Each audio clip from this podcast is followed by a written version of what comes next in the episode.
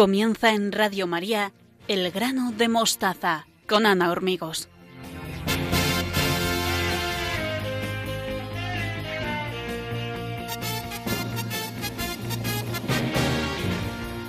Sean todos bienvenidos. Les saludo con mucho cariño en mi nombre y en el de todos los que formamos el equipo del programa. Estamos encantados de compartir estos momentos con todos ustedes los que nos escuchan en directo y los que nos siguen a través de los podcasts. Estamos en Twitter y Facebook en la dirección arroba elgranomostaza.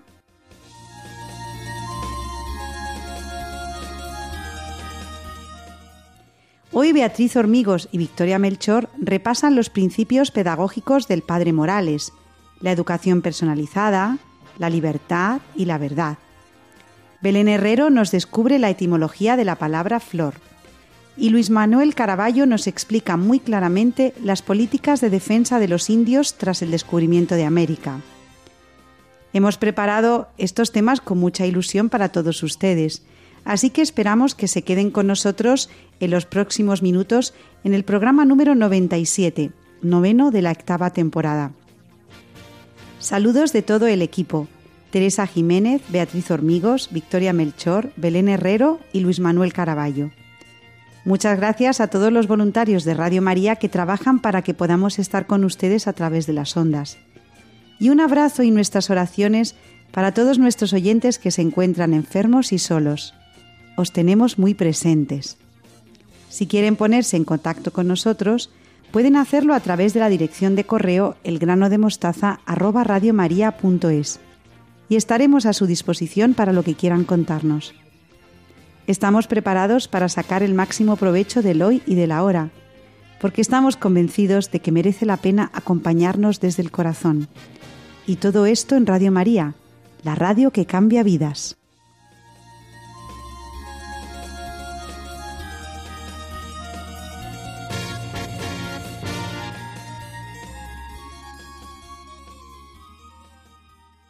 Abrimos el programa del mes de mayo con mis queridas colaboradoras Beatriz Hormigos y Victoria Melchor, que siguen a nuestro lado una vez más. Buenas noches, ¿cómo estáis? Buenas noches, Ana. Buenas noches, Beatriz. Muy buenas noches a todos. Aquí estamos una vez más compartiendo este ratito de radio con nuestros oyentes. ¿Qué tema nos propones hoy, Beatriz? Me gustaría repasar con nuestros oyentes las ideas principales de la pedagogía del Padre Morales.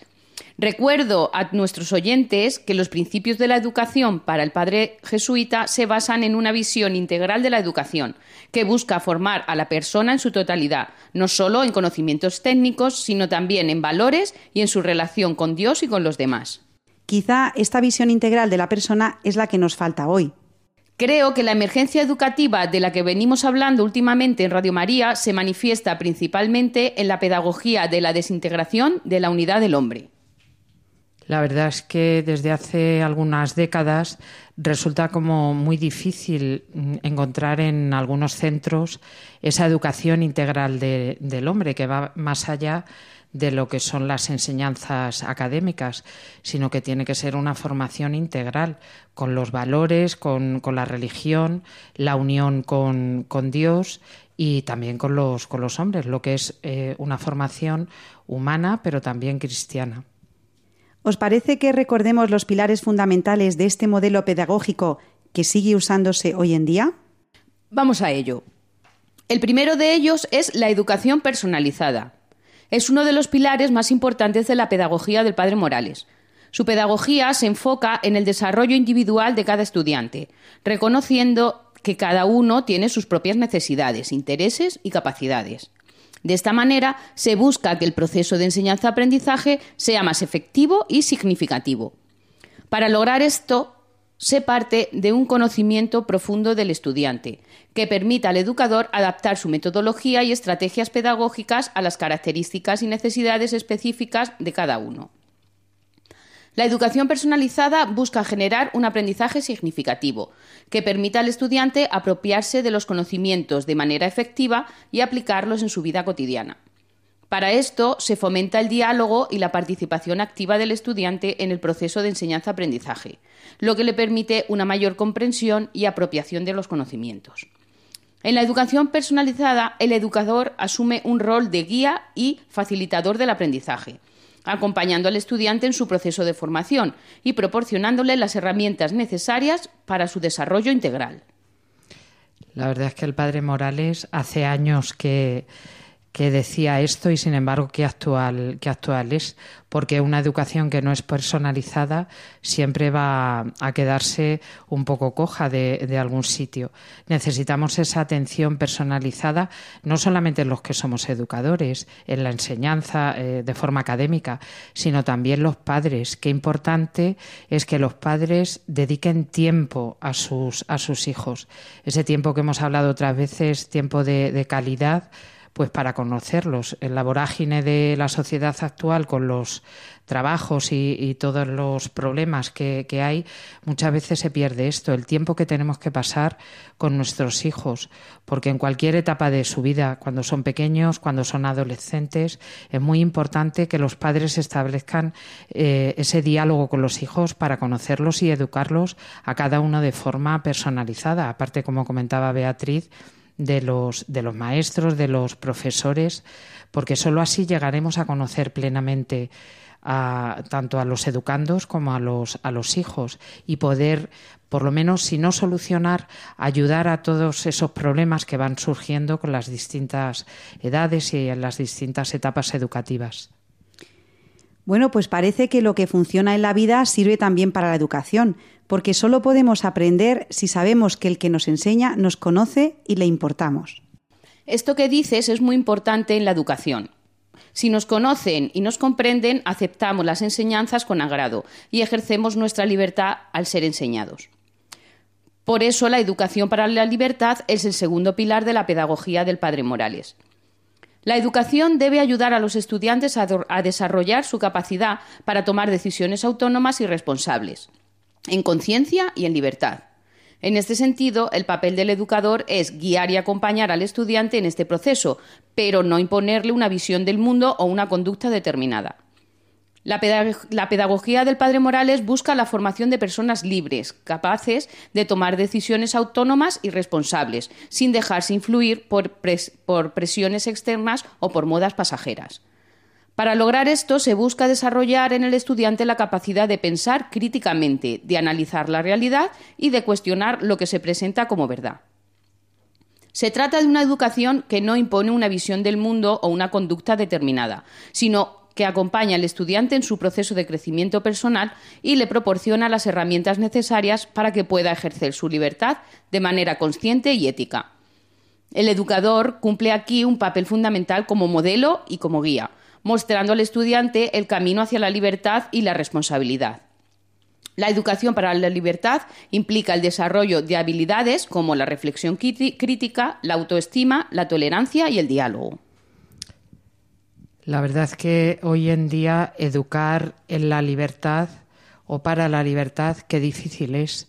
Los padres y los, y los educadores lo tenemos muy, muy complicado, porque todo el tema de las ideologías que actualmente hay en la sociedad y que se nos están imponiendo es dificilísimo educar en libertad. Por tanto, los padres tienen que ser verdaderos héroes y los educadores también. Si no comulgamos con determinadas ideologías, para no, para no enseñarlas. Es cierto que hay que mantener un, un diálogo y, y, sobre todo a mí me parece muy, muy importante lo de tener, eh, enseñar la capacidad crítica para pensar y para saber lo que está bien, lo que no está bien y sobre todo dar argumentos. De, de, lo que nosotros pensamos y, y, creemos. Otra cosa que ha mencionado Beatriz, que también me parece muy importante, es lo de la autoestima. Qué importante inculcar a los hijos la autoestima, que se conozcan bien con sus fallos, pero también con sus virtudes, los puntos buenos que tienen, además de los, eh, bueno, pues eh, esos puntos como más flacos o esas debilidades, entre comillas, podríamos decir, porque para forjar una personalidad fuerte. Me asusta mucho que desde hace algunos meses se está oyendo cada vez más el suicidio de eh, jóvenes cada vez eh, en edades más tempranas por el, famoso tema del bullying y del acoso escolar. Hay que educar en la autoestima. Los alumnos y los hijos tienen que conocer lo bueno que tienen de ello. Y también hay que educar, como, como mencionaba Beatriz, en la tolerancia y además en la autocrítica y en esa reflexión crítica porque no nos pueden imponer ningún tipo de ideología y a nuestros hijos y a nuestros educandos les tenemos que dar herramientas que ellos puedan utilizar y con las que se puedan eh, fortalecer. Para mí es fundamental el diálogo, hablar mucho, hablar mucho con los hijos, eh, esa educación personalizada, ese atender cualquier problema. Mm, a lo mejor por las edades, sobre todo en la adolescencia, no te van a contar qué es lo que les pasa, pero que ellos sepan que el padre o que el educador están ahí para escuchar, sin juzgar, solamente escuchar. Bueno, pues el mes pasado reflexionamos sobre la necesidad de defender la verdad para poder educar. ¿No será este otro principio del padre Morales? Es que fíjate, Ana, que para ser libres tenemos que buscar la verdad. Ya lo dijo Jesús cuando nos advirtió de que la verdad nos hará libres. Por eso debemos exigir una educación para la verdad. La educación, según el padre Morales, busca la formación de estudiantes críticos y reflexivos, capaces de discernir entre lo verdadero y lo falso, y de buscar la verdad en todas las áreas del conocimiento. La verdad es vista como un valor fundamental que debe guiar todas las acciones humanas. Este pilar implica el desarrollo de habilidades como la investigación, la observación, la comparación y la argumentación, así como el fomento de actitudes como la curiosidad, la humildad y la perseverancia. La educación para la verdad es una herramienta importante para el desarrollo de la capacidad crítica de los estudiantes, lo que les permitirá tomar decisiones fundamentales y éticas en su vida cotidiana. Esta busca formar personas críticas y reflexivas, capaces de discernir entre lo verdadero y lo falso, y de buscar la verdad en todas las áreas del conocimiento. La educación para la verdad se basa en la idea de que la verdad es un valor fundamental que debe guiar todas las acciones humanas. En este sentido, el educador debe fomentar el desarrollo del pensamiento crítico y de la capacidad de análisis en el estudiante, para que pueda discernir de manera autónoma la verdad en su vida cotidiana. Sin embargo, hoy en día en la escuela actual este, este principio de pensamiento crítico y capacidad de análisis en el estudiante no voy a decir que resulte imposible, pero sí que resulta muy difícil. ¿Por qué? Pues porque los alumnos están acostumbrados, lo primero, hablar sin que se les pregunte. Y eso yo he de reconocer que a mí en clase hay veces que me saca un poco de, de quicio. Y segundo, bueno, pues es dar la opinión. Y mi opinión es tan verdadera como la tuya y por qué no. Eh, va, a ser, va a ser así. Otra, otra cosa que se viene observando desde hace también varios años es que mm, no se concibe la frustración. El que el alumno se equivoque, cometa un error, no puede ser. Y te encuentras con padres que dicen, no, no, es que mi hijo se frustra, es que no puede suspender, es que no puede equivocarse. ¿Por qué no? Si es que del error se aprende. Yo creo que es una de las enseñanzas más importantes, porque si te has equivocado es porque, primero, estás buscando la verdad, esta verdad que, eh, de la que hablaba Beatriz. En el campo educativo lo tenemos muy claro. Los padres respecto a los hijos también, si un hijo se equivoca, pues mm, no pasa nada está buscando su camino, está buscando la verdad. Hay que, como decía antes, hay que proporcionarle herramientas, pero es que ese error le va a conducir siempre a la verdad, a pequeños pasos. Y luego otra cosa que tampoco se tolera es el aburrimiento. Y hay que estar continuamente haciendo cosas cada vez más, que vamos a aparecer dentro de nada un, un circo, ¿Para qué? Pues para que el alumno o el niño o el hijo esté distraído, esté conectado, esté motivado, pues a veces lo que se necesita es aburrirse, porque de ese aburrimiento nace la creatividad. Y si tú te estás aburriendo porque en casa no te dejan ver determinados programas de la televisión, no te dejan utilizar la tablet o el iPad, No tienes más remedio que buscar otro tipo de cosas para salir de ese aburrimiento. Y te pondrás a leer, te pondrás a dibujar, te pondrás a investigar. Me parece, me parece fundamental esto que, que comentabas, Beatriz, sobre la, la, investigación, la observación, la comparación, la, la argumentación. Qué importante si nosotros como educadores y los padres también como primeros educadores supiéramos transmitir esto a nuestros alumnos y a nuestros, a nuestros hijos. Bueno, pues hemos llegado ya al final de nuestra sección de este programa de mayo.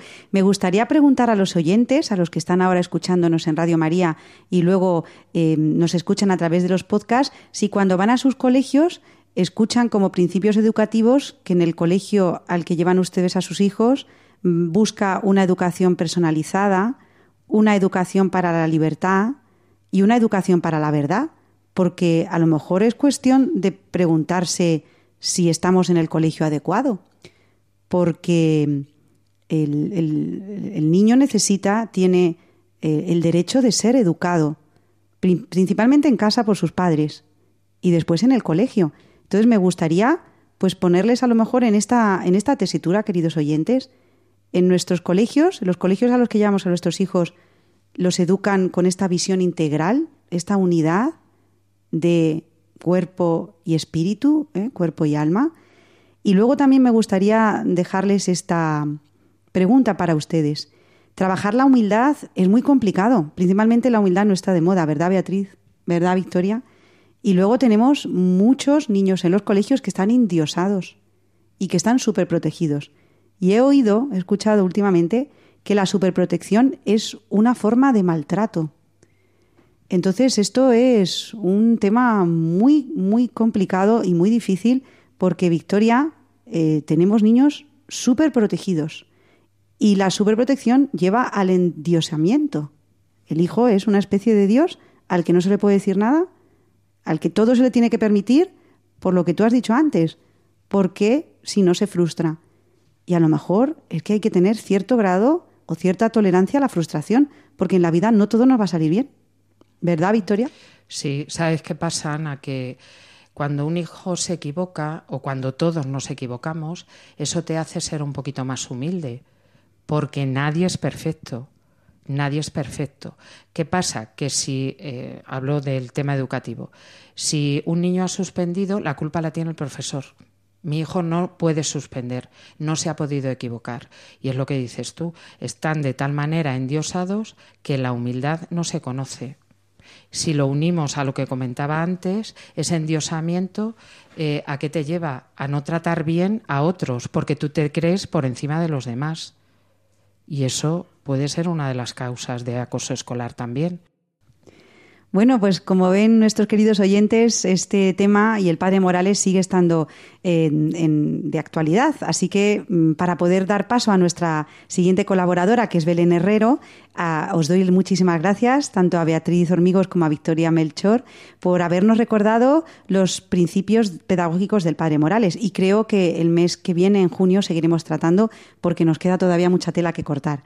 Así que animamos a todos nuestros oyentes a que comenten con nosotros sus opiniones sobre qué les parece lo que Beatriz y Victoria nos han expuesto hoy. Lo pueden hacer en la dirección de correo elgrano de mostaza arroba radiomaria.es.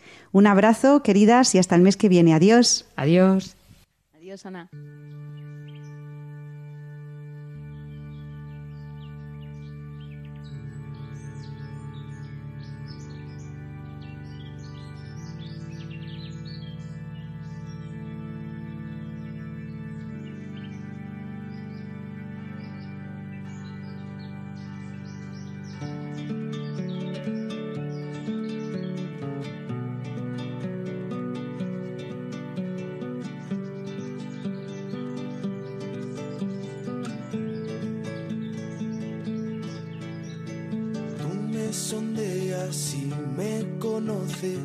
Cuando me siento me levanto, de lejos penetras mis pensamientos, distingues mi camino y mi descanso. Todas mis sendas te son familiares, conoces mis palabras. Me estrechas, me cures con tu palma tanto saber me sobrepasa.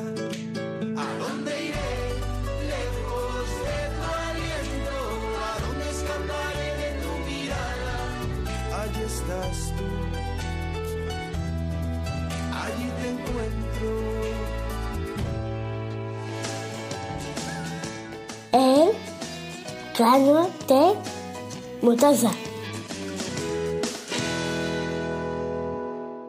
Continuamos en el grano de mostaza con Belén Herrero, nuestra latinista de familia. Buenas noches, Belén, ¿cómo estás? Buenas noches, Ana. Muy bien, gracias. Parece mentira, pero ya estamos en mayo, ¿eh? Metidos de lleno en la primavera. ¿Y quiénes son, Ana, las alhajas de la primavera? Pues este año no ha llovido mucho y aún así el campo está lleno de flores. Efectivamente, y a las flores les vamos a dedicar el programa de hoy. Además, el mes de mayo es el que está especialmente dedicado a nuestra Madre, la Virgen, y estamos en su radio, en Radio María. Pues sí, el mes de mayo es considerado dentro de las celebraciones cristianas como el mes de la Virgen María, por lo que es habitual realizar ofrendas de flores en las iglesias católicas. Una tradición, la decoración floral, que cuenta con más de 6.000 años, desde la antigua Mesopotamia y Egipto. O sea, Belén, que las flores siempre han sido símbolo de belleza y de ofrenda. Sí, los romanos ya celebraban las floralia entre finales de abril y principios de mayo. Eran unos festejos consagrados a Flora, la diosa de las flores y de la fertilidad cuyo sacerdote, el Flamen Floralis, se encargaba de su culto. Durante las fiestas, el templo se adornaba con flores y plantas. Las flores se utilizaban como elemento decorativo para la realización de coronas y guirnaldas. Se tomaban vinos a los que se añadían pétalos de flores y más concretamente los pétalos de las rosas eran utilizados como relleno de almohadas y como ingrediente en la fabricación de medicamentos y afrodisíacos, según nos cuenta Plinio el Viejo en sus historias naturales. Muchos enfermos eran trasladados a su templo con hierbas medicinales para rogar por su curación. ¿Y cuál era la flor preferida? Sin duda la rosa era la flor más apreciada. Un banquete sin rosas era inconcebible. Ahora la imagen de la alfombra roja tan popular en ceremonias y galas tiene su origen en esta alfombra de pétalos de rosa que se ponía a los pies de Julio César. Y Belén, ¿existen más hechos parecidos relacionados con las flores? Son tradiciones que tenemos en nuestros días muy presentes y en muy distintos órdenes. Por ejemplo, el concurso de patios y balcones en Córdoba. Y también la batalla de las flores en Laredo las fiestas del Pilar en Aragón. La Virgen es decorada con un impresionante manto de flores frescas. O el regalo de una rosa a las chicas el día de San Jordi. La fiesta del cerezo en flor en Extremadura. O también adornar la Navidad con la flor de Pascua o adornar con flores las tumbas de nuestros seres queridos. Bueno, también le debemos a Roma el nombre de Mayo, a partir de la diosa Maya, diosa de la primavera. Igualmente, la flor es símbolo de la tradición heráldica o el arte de los blasones. Predominan la flor de lis, el lirio, la azucena y la rosa. En el arte es recurrente su uso, Belén. Son sinónimo de pureza, vida, muerte, pasión. Así, por ejemplo, en el antiguo Egipto, la flor de loto era un elemento recurrente en muchas pinturas de templos y tumbas asociadas al sol, la creación y el renacimiento. En el arte cristiano las flores llegaron a tomar un significado de pureza, en especial el lirio blanco, el cual se asoció a la Virgen María y tiende a aparecer en pinturas que la representan. Y lo mismo nos pasa con la literatura. El poeta Ausonio nos dejó estos versos que han formado todo un tópico literario en la literatura occidental, a propósito del paso del tiempo. Colige Virgo, rosas d'un flos novus et nova puis, et memor esto a sic properare tun. Versos que vemos traducidos en Garcilaso de Vega. En tanto que de rosa y azucena se muestra la color en vuestro gesto, y que vuestro mirar ardiente, honesto, enciende al corazón y lo refrena. Y en tanto que el cabello que en la vena del oro se escogió con vuelo presto, por el hermoso cuello blanco enhiesto, el viento mueve, esparce y desordena. Coged de vuestra alegre primavera el dulce fruto, antes que el tiempo airado cubra de nieve la hermosa cumbre. Marchitará la rosa el viento helado, todo lo mudará la edad ligera, por no hacer mudanza en su costumbre. Quevedo, con su fina ironía, las usa, las flores, para sus chanzas y nos dejó estos versos para el recuerdo a propósito de una anécdota con la reina Isabel de Borbón, primera esposa de Felipe IV, quien era mujer de gran intelecto, pero bastante coja. Y estando cerca de ella, el poeta apostó con unos amigos a que la llamaba así, coja. Acercándose a la reina en un tono galán y con dos ramos, uno de rosas rojas y otro de claveles blancos, le dijo, entre el, clavel blanco y la rosa roja, su majestad escoja. Y Góngora nos advierte del peligro que corre el enamorado también con las flores. Cuando dice Belén, no se engañen las rosas, que a la aurora diréis que a alforjadas y olorosas se le cayeron del purpúreo seno. Manzanas son de tántalo y no rosas, que pronto huyen del que incitan ora y solo del amor queda el veneno. Bueno, pues des después de tanta preciosa poesía, Belén, ¿me podrías decir, por favor, cuál es el origen etimológico de la palabra flor? La palabra flor procede del acusativo latino del término flos y la conservamos en su forma y fondo en todas las lenguas romances. Y si te parece, hacemos un repaso de todos los vocablos que el término latino nos ha dejado. Me parece genial y además animamos a nuestros oyentes a que jueguen con nosotros. Pues empezamos, Belén. Bueno, pues mira, el conjunto de flores nativas da de una región geográfica. Esta es la flora. Formado por flores. Floral y florido. Dar flores. Florecer. Época en que las plantas florecen. Florescencia. Aparece en la superficie de un terreno algo que estaba oculto bajo él. Aflorar. Es el vaso para las flores. El florero. Pequeña extensión poblada de árboles diversos. La floresta. La persona que tiene por oficio la preparación y venta de flores. Fíjate que esto cambia solamente una vocal y esta es la florista. Comercio para comprar flores. Floristería. Es una de las tres armas que compiten en las pruebas individuales de los Juegos Olímpicos, llamado así por el botón con que termina en, en forma de flor. Florete. Planta trepadora de rápido crecimiento. Pasiflora. Volver a dar flores una, una planta. Reflorecer.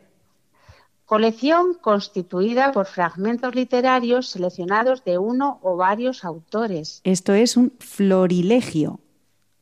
En griego la palabra flor se dice anzos y para la misma definición tenemos Antología. Era la moneda propia de Holanda hasta la llegada del euro y el nombre fue dado por primera vez por los florentinos a la moneda que en el anverso llevaba la imagen de una flor. El florín. La pintura, especialmente de color verde, que se aplica sobre oro, plata u otros metales. Trasflor. Es el hecho de perder la flor. El desflorecimiento. Producir flor. Esto es enflorecer. Disposición de las flores sobre las ramas o la extremidad del tallo. Inflorescencia. Disciplina orientada al cultivo de las flores. La floricultura. Disposición de las distintas piezas florales en las flores que aún no se han abierto. Prefloración. Que produce o encierra muchas flores. Multifloras. Adorno exagerado y de mal gusto, especialmente el que está formado por una flor o conjunto de ellas. Esta me hace mucha gracia, Belén, porque es un floripondio. Adorno hecho a modo de flor muy grande que es utilizado en pintura y arquitectura. Pues es un florón. Que tiene o encierra dos flores. Biflora. También se llama así al hecho de adornar con flores. Esto es enflorar. Bueno, pues tenemos también antropónimos y topónimos como Florencia, Florida, Rosa, Rosario. Y refranes y expresiones como ni una flor hace ramo, ni una golondrina hace verano, o flor en el pecho, amor deshecho. Flor de febrero no ve el frutero. A flor de piel, la florinata. Las flores son la mejor metáfora de que donde hay una de ellas, los desencuentros están ausentes. Así que, Ana, nos vamos a despedir con estos bellos versos del poeta José Martín, mientras escuchamos a Pete Seeger en esta canción que lleva por título ¿Dónde se han ido todas las flores? Todo un símbolo contra las guerras que en el mundo son y han sido.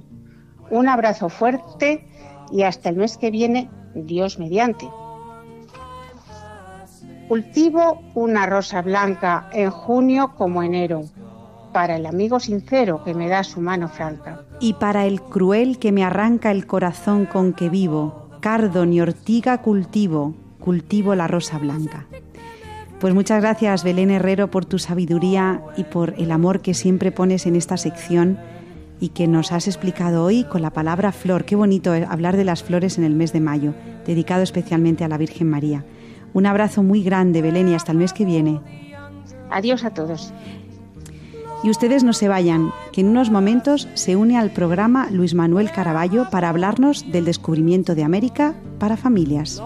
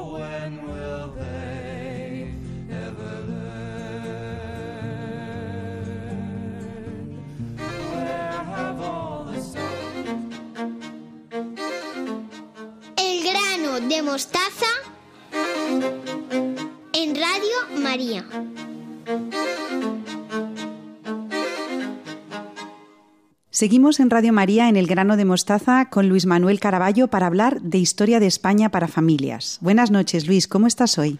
Muy bien, Ana, encantado de estar otra vez en Radio María para hablar de historia. Recuerdo a nuestros oyentes que el mes pasado estuvimos analizando el descubrimiento de América y terminamos con el testamento de Isabel la Católica. Es un documento muy poco difundido, ahora incluso menos, pero que explica muy bien el pensamiento profundamente cristiano de la reina Isabel. Merece la pena centrarnos en algunos de los mensajes que la reina quiere dejar en su testamento para entender mejor el descubrimiento de América. ¿Y en cuáles te gustaría detenerte? Me gustaría pararme en el punto 12, donde la reina dice lo siguiente.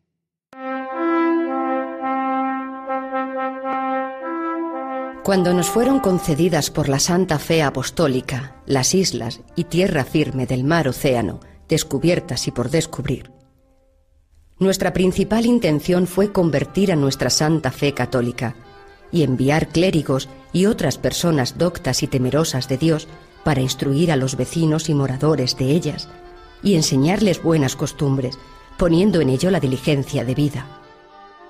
Por ello, suplico y encargo que no consientan ni dejen que los indios, vecinos y moradores de dichas indias, reciban agravio alguno en sus personas ni bienes, y que sean bien y justamente tratados. Mando que este, mi testamento original, sea puesto en el monasterio de Guadalupe, para que cualquier persona pudiera verlo cuando fuera menester, y antes de que allí se lleve, se hagan dos copias de él, y que uno de ellos se ponga en el monasterio de Santa Isabel de la Alhambra de Granada, donde mi cuerpo ha de ser sepultado, y otro en la iglesia catedral de Toledo, para que allí lo puedan ver todos los que de él quieran sacar provecho. Recordamos a nuestros oyentes que el hecho de considerar a los indios capaces de recibir los sacramentos los constituía como personas libres. Esto también les capacita para ser tratados como vasallos iguales a los del resto del reino y les procuraba su seguridad y protección. De todas formas, nuestros oyentes tienen que tener en cuenta que América quedaba muy lejos de España y en esa época las comunicaciones eran difíciles. De hecho, ya se afirmaba en esa época que las leyes no bastan si los hombres fallan. Por todo ello, ya habiendo fallecido la reina Isabel, no tardaron en llegar noticias de Allende los Mares acerca del incumplimiento por parte de algunos de los deseos de la reina para sus súbditos del Nuevo Mundo. El padre dominico Antonio de Montesinos denunció el hecho de que las órdenes de los reyes no se estaban cumpliendo según su deseo. Tal fue el caso que en 1512 el rey Fernando mandó reunir a una junta de teólogos y letrados en el convento de San Pablo, en Burgos, para definir cómo había de ser el trato a los indios. De aquí surgen las conocidas posteriormente como leyes de Burgos o reales ordenanzas, dadas para el buen regimiento y tratamiento de los indios. Fueron sancionadas por el rey don Fernando el 27 de diciembre de 1512. Los, historiadores coinciden en resaltar su valor extraordinario, ya que constituyen el primer cuerpo legislativo de carácter universal que se otorgó para los pobladores del continente americano siendo consideradas como las primeras declaraciones de los derechos humanos.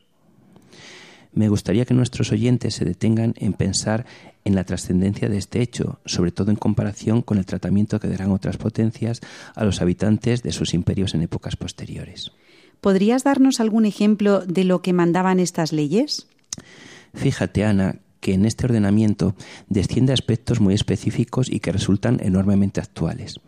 Estas normas constan de 35 leyes que constituyen un texto legal que protege a los nativos americanos a partir del reconocimiento de su condición de hombres libres y titulares de derechos humanos básicos, como el de la libertad y la propiedad. En ellas se regulan aspectos que van desde el régimen legal de los indios, algunos tenían condición de nobles, con todos los privilegios de su rango reconocidos también en la península, y también otros rasgos de su vida cotidiana y de sus condiciones laborales. Es decir, Luis, que por parte de las autoridades españolas los indios fueron considerados en todo momento hombres libres y sujetos de derechos. Así es, Ana. Nada se dejó a la improvisación ni al desamparo. Hubo en todo momento una disposición amparada por la ley para respetar a los indios. Fíjate que estamos hablando de 1512, 20 años después del descubrimiento. Si leemos detenidamente las leyes de Burgos, podemos descubrir cosas sorprendentemente prácticas. Por ejemplo, cómo debía procederse a la evangelización de los indios, la construcción de iglesias, obligaciones de culto y obligación de los españoles para ellos en esta materia. Las obligaciones de los españoles en relación con el trabajo de los indios encomendados, alimentación, vivienda, vestidos, etc., puesto que eran vasallos libres y como tales había que tratarles las obligaciones de los indios en relación con su trabajo, por ejemplo, que el trabajo que se les impusiera debía ser acorde con su constitución física y debía estar acompañado del necesario descanso que recibían también por ello un salario justo y tendrían haciendas propias y casas propias. Aquí podemos destacar un caso curioso para nuestros oyentes. ¿Sabías que la ley reconocía los derechos de la mujer embarazada y estaba librada del trabajo a partir del cuarto mes de embarazo y hasta tres años después del alumbramiento? Muy moderno, ¿verdad? Pues Luis, desconocía todo esto que nos estás contando y me llena de alegría conocer la historia verdadera después de tanta manipulación. Pues aquí no queda la cosa. Los desvelos de la Iglesia, especialmente por parte de los dominicos, no cesaron. Seguramente a nuestros oyentes les suena el nombre de Fray Bartolomé de las Casas, archirrepetido por la leyenda negra. De las Casas se entrevistó con el rey Carlos I de España para hablar sobre el incumplimiento de las leyes y las privaciones que a su entender estaban sufriendo los indios por deficiencias en la aplicación de las leyes que debían protegerlos. El monarca, una vez escuchadas las razones del fraile, promulgó las conocidas como leyes nuevas de 1542. ¿Y qué se legisló en estas normas? En las leyes nuevas quedaron reguladas las instituciones más importantes de la organización del gobierno de las Indias, como el propio Consejo de Indias y las audiencias. También declararon la libertad de los indios al prohibir su esclavitud por causa alguna. Es decir, volvieron a insistir en el reconocimiento de los indios como hombres libres y titulares de derechos humanos básicos, como el de la libertad y la propiedad. Además, regularon la encomienda de forma crítica y restrictiva. No se concederán nuevas encomiendas y las existentes dejarán de ser hereditarias, lo que supuso una quiebra entre la corona y los encomenderos, que vieron cercenadas sus expectativas. ¿Podrías explicar, Luis, a nuestros oyentes qué eran las encomiendas? Porque has utilizado el término encomiendas y encomenderos. Bien, las encomiendas eran instituciones medievales cuyo significado viene del latín, commendo, que significa confiar. Era una relación entre hombres libres, donde unos, unos, los señores, daban protección a otros más débiles, los vasallos, y estos suministraban a cambio determinados servicios y prestaban fidelidad hacia su señor. Esta institución se introdujo en América y allí consistía en la asignación por parte de la corona de una determinada cantidad de nativos a un encomendero que se responsabilizaba de los indios puestos a su cargo, los evangelizaba y a cambio los indígenas realizaban ciertos trabajos. Con las leyes de Burgos de 1512 se establecieron normas para fomentar el buen trato a los indios. Sin embargo, en algunos casos siguieron los abusos, por lo que prácticamente se suprimieron y se pasó a otro sistema llamado repartimento. Esta, el repartimiento, era una forma de trabajo que se basaba en otra que existía antes de la llegada de los españoles dentro del imperio, del imperio inca, un sistema llamado mita, y se practicaba para el desarrollo de obras públicas, como la construcción de templos, acueductos, fortalezas, caminos, etc. Y era de estricto cumplimiento para los varones de todos los pueblos. Los españoles simplemente le cambian el nombre y lo regulan de otra forma. Con el repartimiento, una séptima parte de los adultos varones casados de cada pueblo de los indios estaba obligado a cumplir con su labor un año de cada seis en, para el fomento del reino. Este sistema de trabajo obligatorio de alguna forma va a continuar después de la independencia americana y llega hasta mediados del siglo XX. Y de todo lo que has explicado con anterioridad, lo que la opinión pública resalta y agranda son los abusos que se produjeron en la gestión del Nuevo Mundo, Luis. Lamentablemente sí, Ana. Este celo en defensa de los indios, sobre todo los escritos del padre de las casas en su obra brevísima Relación de la destrucción de las Indias, va a ser utilizado por las naciones protestantes para atacar España. No son tan conocidos, sin embargo, Francisco de Vitoria y su labor en la Universidad de Salamanca, cuando escribe a favor de los indios y sus derechos. Vitoria defendió que los derechos de los indios debían ser iguales a los de cualquier otro súbdito de la corona y planteó que la conquista de su territorio debía hacerse solo tras tener una causa justificada. Además, escribió a favor de que la evangelización de los nativos debía ser recibida voluntariamente y que el simple rechazo a la religión no servía como justificación para pasar por encima de los derechos de los indígenas. Su posición, que limitaba el poder de la corona, fue impuesta. Es decir, Carlos I, el monarca más poderoso de su época, aceptó la argumentación moral de Francisco de Vitoria y proclamó las leyes nuevas, que dotaban de más derechos a los amerindios y sellaban su estado como ciudadanos del reino. Como hemos visto, la suerte de los habitantes del Nuevo Mundo no fue dejada en manos de virreyes tiranos, como se nos ha hecho creer, sin que ello signifique, Luis, que no hubo abusos por parte de algunos. De hecho, las hubo, pero eso no significa que desde las autoridades se toleraran o se fomentaran.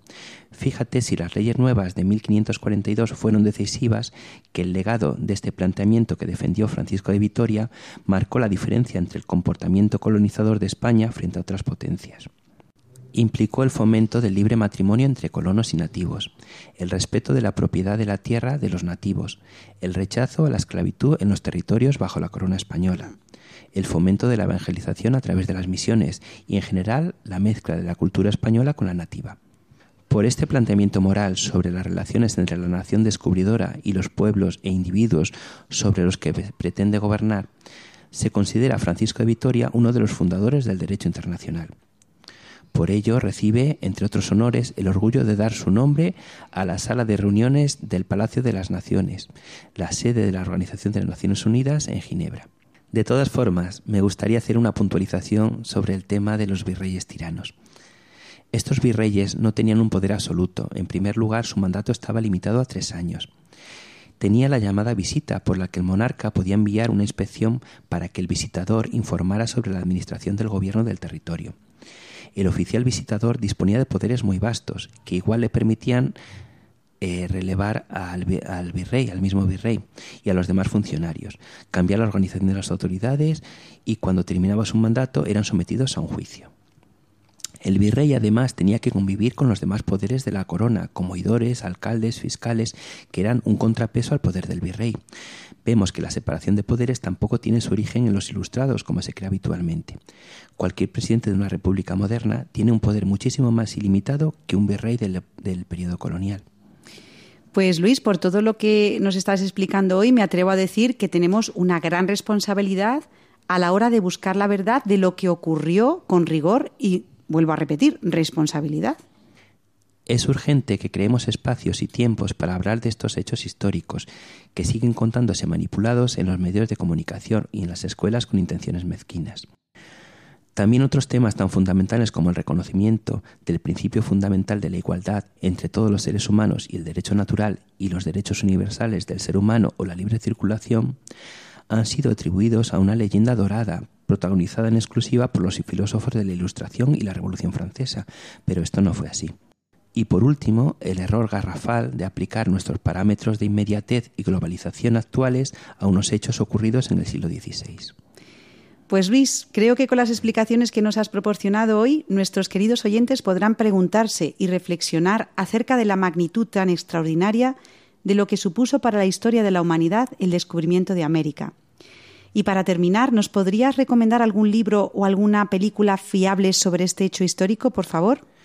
Existen dos libros que me gustaría recomendar a nuestros oyentes. Uno es Isabel la Católica y la Evangelización de América, de la editorial Biblioteca de Autores Cristianos. El otro, Isabel la Católica porque es santa, del escritor y periodista José María Zavala, publicado por la editorial Homo Legends.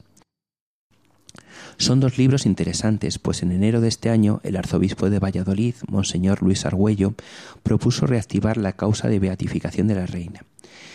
En línea con su testimonio de fe y devoción, la reina católica fue la más firme impulsora de la evangelización de América y, en palabras del arzobispo, la primera y principal defensora de los indígenas. En el cine el tema de la evangelización de América casi no se ha tratado y cuando lo hemos visto ha sido siempre desde un punto de vista totalmente anticristiano y antiespañol. Pero hay una película que resulta imprescindible para entender la labor de la Iglesia en América. Se trata de La Misión, una película franco-británica del año 1986, dirigida por Roland Joffre y con Jeremy Irons, Robert De Niro y Liam Neeson como protagonistas. La banda sonora es de Ennio Morricone.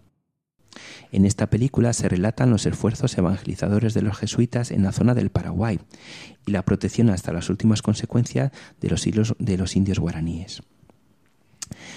En la película se ve la especial relevancia que para la evangelización tiene la música y por eso también me gustaría recomendar las obras del compositor Domenico Cipolla, jesuita y uno de los principales representantes del denominado barroco guaraní, ejemplo de integración de la cultura indígena y europea en la música sacra. Bueno, Luis, pues muchísimas gracias a ti, Luis Caraballo, por estas ideas acerca de la necesidad de estudiar historia en familia. Y si quieren preguntar alguna cuestión al nuestro profesor, tenemos una dirección de correo en la que estaremos encantados de ponernos en contacto con ustedes. Es la siguiente, elgranodemostaza@radiomaria.es.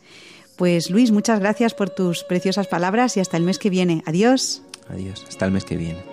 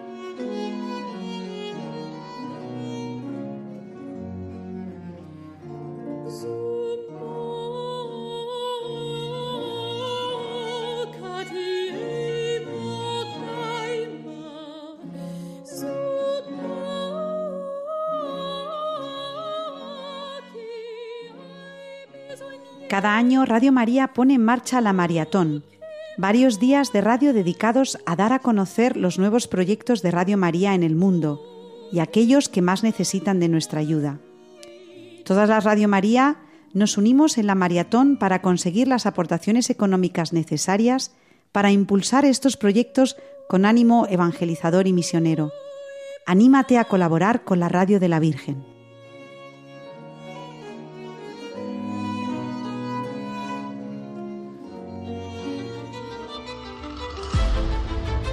La principal colaboradora de Jesucristo en su obra de salvación fue y sigue siendo María, madre suya y de la Iglesia, una madre que al ver el creciente extravío del hombre moderno ha intensificado su mediación misericordiosa en manifestaciones extraordinarias como las de la Medalla Milagrosa en París, el Santuario de Lourdes, las apariciones de Fátima o el Santuario de Quivejo en Ruanda.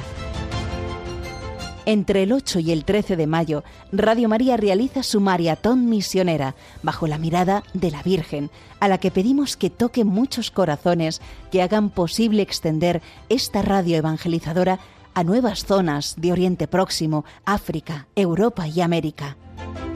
Esperamos contar un año más con tu oración, sacrificio, testimonio y donativo, que puedes realizar por varios caminos, de los que te informarán llamando al 91 822 8010. También puedes entrar en nuestra página web www.radiomaria.es. Allí verás los números de cuenta donde podrás realizar una transferencia bancaria o a través de pasarela de pago con tarjeta también tenemos disponible el método de pago Bizum. Una vez hayas hecho tu donativo por cualquier cauce, no te olvides de llamar al 91 822 8010 para comunicar la cantidad ingresada, de manera que podamos conocer los objetivos que se van alcanzando. De la milagrosa a Fátima, seamos con Radio María buscadores alegres de Dios.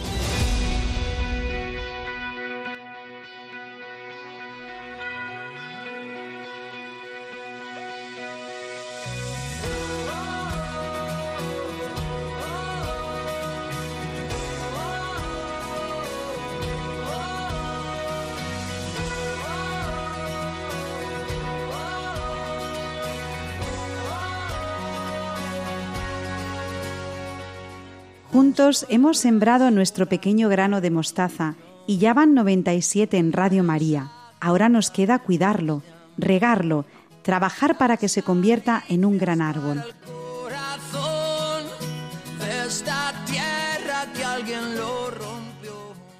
Gracias a Beatriz Hormigos y a Victoria Melchor por recordarnos los principios educativos del Padre Morales. Hoy, la educación personalizada, la libertad y la verdad. A Belén Herrero por descubrirnos la etimología de la palabra flor. Y a Luis Manuel Caraballo por explicarnos muy claramente las políticas de defensa de los indios tras el descubrimiento de América.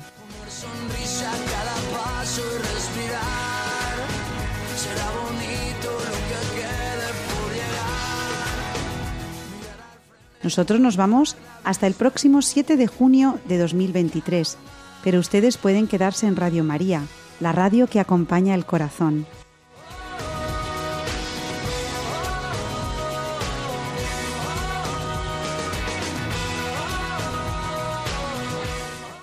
Seguimos a su disposición en la dirección de correo elgranodemostaza@radiomaria.es. Se quedan con los servicios informativos. Los llevamos a todos en el corazón. Adiós.